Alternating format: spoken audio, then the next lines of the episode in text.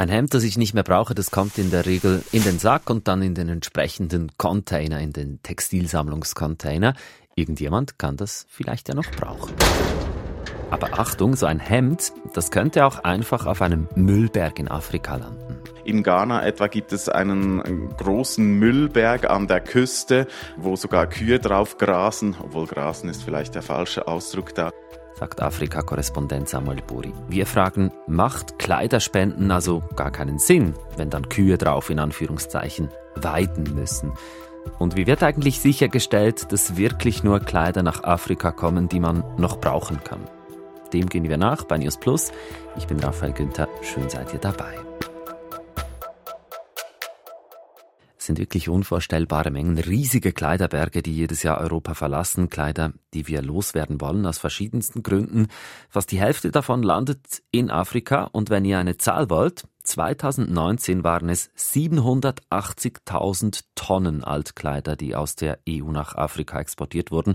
Das hat die Europäische Umweltagentur bekannt gegeben. 780.000 Tonnen, das ist in etwa das Gewicht von acht großen Flugzeugträgern. Also wirklich viel. Und es ist in den letzten Jahren auch immer mehr geworden, das zeigen die Zahlen klar und deutlich. Alte Kleider, die werden aber nicht erst seit ein paar Jahren nach Afrika exportiert. Angefangen hat das alles in den 1960er Jahren.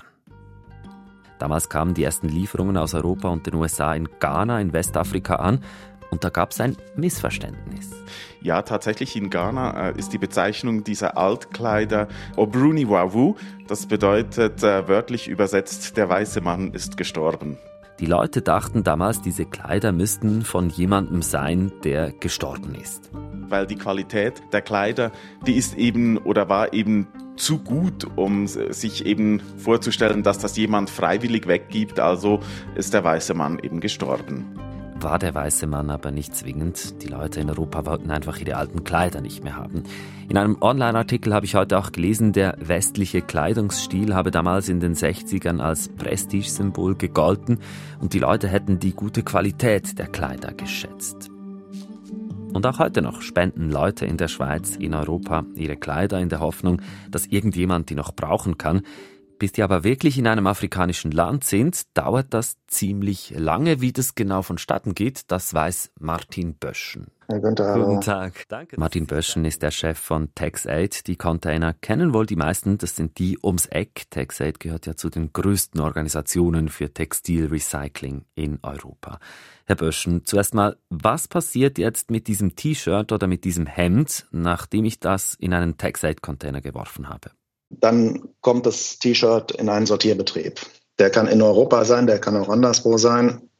Ähm, in dem Sortierbetrieb wird jedes Kleidungsstück daraufhin überprüft, was damit passieren kann oder soll. Also das heißt, in welchem Zustand es ist. Und ungefähr zwei Drittel der Kleidungsstücke, die wir in Europa weggeben oder entsorgen, sind technisch noch in Ordnung. Das heißt, sie sind tragfähig. Und die werden dann in unterschiedlichen Märkten vermarktet. Das kann sein, wenn, kann sein in Europa, in Westeuropa, in Osteuropa, je nachdem, wie die Qualität ist. Es kann auch in Afrika sein, es kann nach Südamerika gehen, es kann nach Asien gehen. Der Rest, also die anderen etwa ein Drittel, ist nicht mehr tragfähig, defekt oder kaputt oder verschmutzt. Ähm, die werden dann in der Regel recycelt. Funktionieren. Das eine ist, es werden Putzlappen für Industrie ähm, daraus hergestellt und das andere ist, es wird gerissen und dann als Dämmstoffmaterial zum Beispiel in der Automobilindustrie verwendet. Die Stücke, die ins Ausland exportiert werden, die werden dann so zu großen Ballen gepresst, zugeschnürt und sie landen dann häufig eben in Asien oder in Afrika, zum Beispiel in Kenia, dort wo unser Korrespondent lebt. Und in Afrika, da wird eben weiter sortiert und ein Teil davon landet eben auf Altkleidermärkten. So ein Markt wie zum Beispiel in Nairobi ist ziemlich farbenfroh, weil ganz viele Kleider da rumhängen an Holzständen. Es ist sehr lebendig, es herrscht ein großes Gewusel. Man muss auf, auf seine Wertgegenstände ein bisschen aufpassen.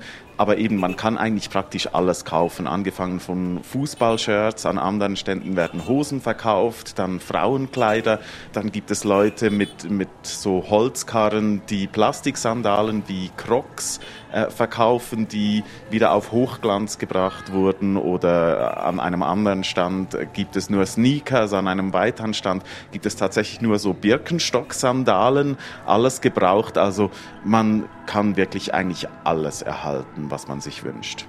Und den Kleidern sieht man dann sofort an, dass die aus Europa kommen. Nein, man sieht das den Kleidern nicht an. Also die, sind, die sehen sehr, ähm, eben teilweise sehr gut erhalten aus. Die sind äh, gut gereinigt und so. Also äh, gewisse Sachen sieht man schon, die haben gewisse Gebrauchsspuren, aber andere sehen aus eigentlich noch wie neu. Hast du selber auch schon mal was gekauft dort? Ja, ähm, ich bin äh, gerade vorher zu meinem Kleiderschrank gegangen und habe gesucht und tatsächlich habe ich was gefunden. Ich habe da hier noch ein, ein Hemd, ein klassisch weißes Hemd der britischen Kleidermarke Next, das ich ähm, noch bei mir im Kleiderschrank hatte. Das habe ich mir vor zwölf Jahren gekauft auf einem Altkleidermarkt in Ghana.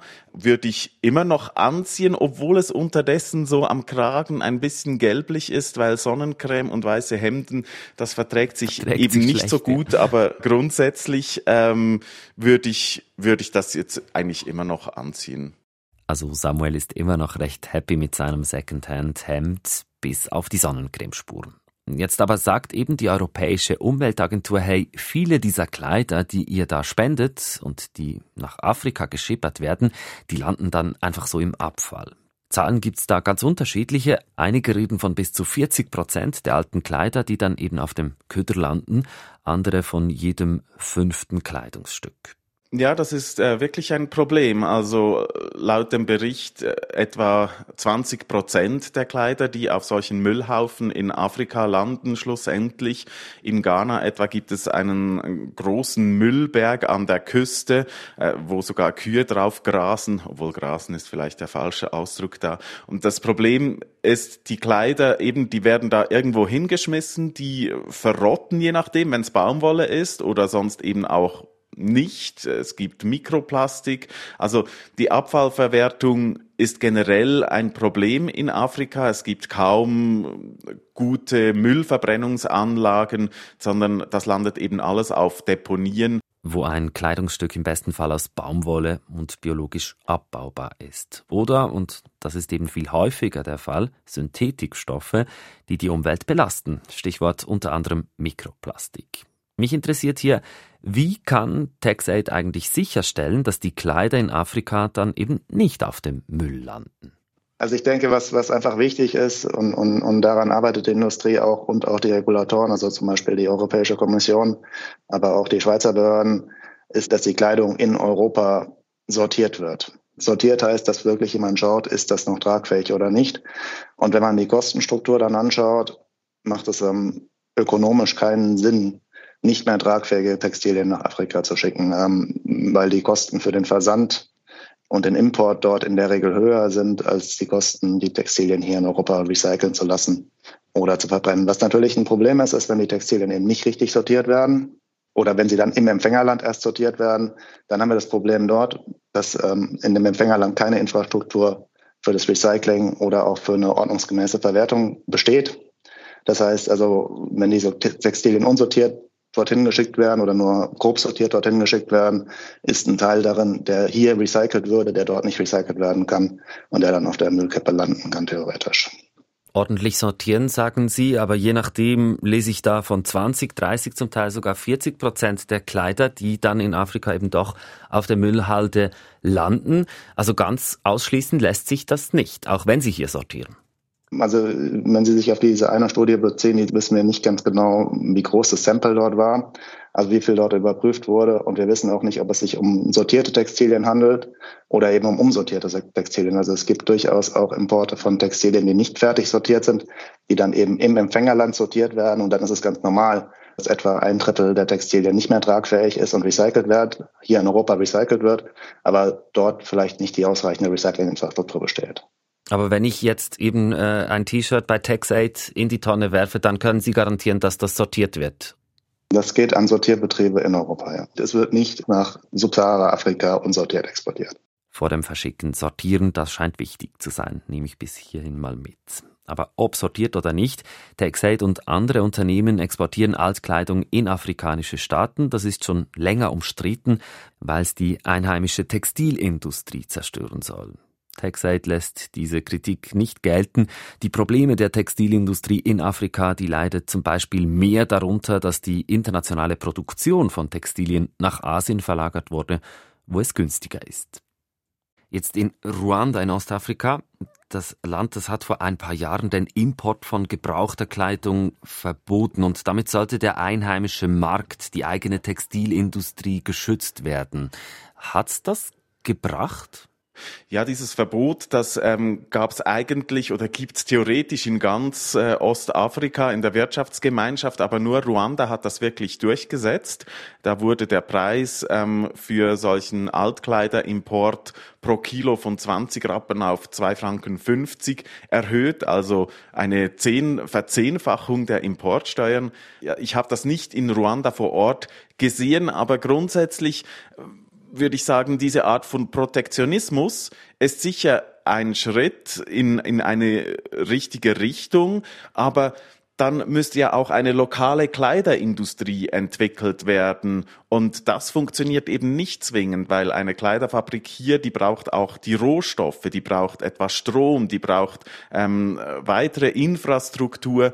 Und ich glaube, wenn man jetzt einfach die Importe verbietet oder so hoch besteuert, dann profitieren äh, Kleiderhersteller, die in Asien vor allem sind, die eben Kleider neu produzieren und die vor allem sehr billige Ware produzieren und da ist dann folglich auch die Qualität nicht so hoch. Deswegen glaube ich nicht, dass ein Verbot von Altkleiderimporten die richtige Lösung ist. Und Samuel sagt, die meisten Altkleider, die importiert werden, die landen ja nicht auf dem Köder. Und dann bringt er auch noch einen anderen Punkt rein. Da hängt eine ganze Wertschöpfungskette dran, da hängen Existenzen dran. Also diese Ballen kommen in Kenia an, dann werden sie auf dem einen Markt aufgeschnitten, dann wird sortiert, dann werden sie aufgeteilt. Äh, bessere Sachen kommen eben auf diesen Altkleidermarkt, wo ich hingehe. Schlechtere Sachen werden dann ähm, teilweise weggegeben an Frauen, die diese schlechteren T-Shirts beispielsweise einzeln auf der Straße versuchen zu verkaufen und dann muss man eben auch sehen, dass, dass diese Kleider durchaus noch einen Wert besitzen. Also die Leute sind bereit dafür zu bezahlen und es macht einfach auch Sinn, äh, Sachen nochmals zu tragen, nochmals zu verwerten. Gerade die ärmsten Leute hier in Afrika, die müssen sich auch ein T-Shirt leisten können für vielleicht 50 Rappen, statt dass sie irgendwo dann etwas Neues oder Teureres sich erbetteln müssten. Also auch wenn es sein kann, dass Kleider in Afrika auf der Müllhalde landen, wer etwas Gutes nicht mehr braucht, kann den Dingen noch ein zusätzliches Leben schenken.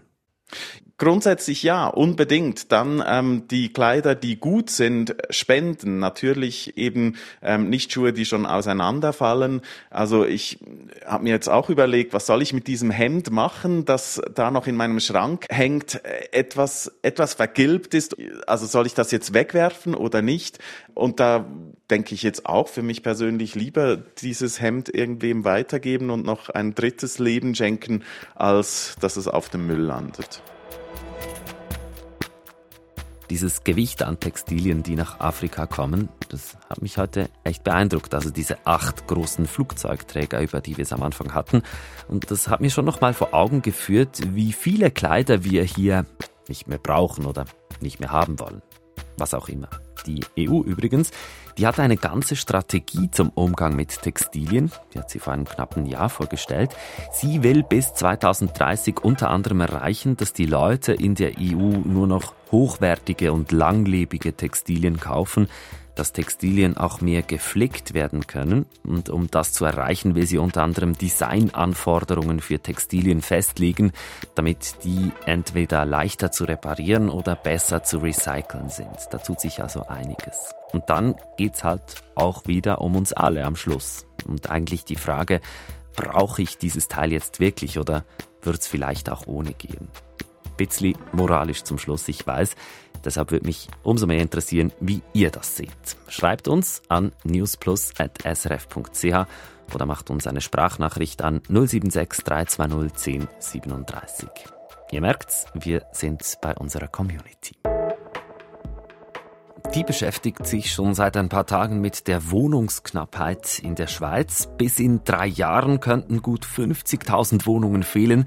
Das hat eine Immobilienberatungsfirma vorgerechnet und das wiederum hat auf der SRF News App für Diskussionen gesorgt. Auch zur Frage, wie die Schweiz überhaupt wohnt. Wir haben dazu mal ein paar Zahlen zusammengetragen, die zeigen, wir brauchen immer mehr Platz. Zum Beispiel lebten 2021 im Durchschnitt 0,6 Personen in einem Zimmer. 1970 waren es noch 0,8. Eine Person kann man ja nicht aufteilen, aber das heißt schon, ein Zimmer pro Person, das reicht uns bei weitem nicht hier in der Schweiz. Wir brauchen mehr Platz. Im weltweiten Vergleich liegt die Schweiz in Sachen Wohnraum deutlich über dem Durchschnitt. Nur in wenigen Ländern wird mehr Wohnfläche pro Person beansprucht. Und dann gibt's noch innerhalb der Schweiz auch große regionale Unterschiede. Das fand ich auch noch interessant. Ein Thurgauer hat im Durchschnitt gut 52 Quadratmeter Wohnfläche zur Verfügung, eine Genferin hingegen nur 37 Quadratmeter. Das war's von News Plus. An der heutigen Folge mitgearbeitet hat Patrick Walter, produziert hat Selin Rawal. Ich bin Raphael Günther. Wir sagen Tschüss und bis gleich.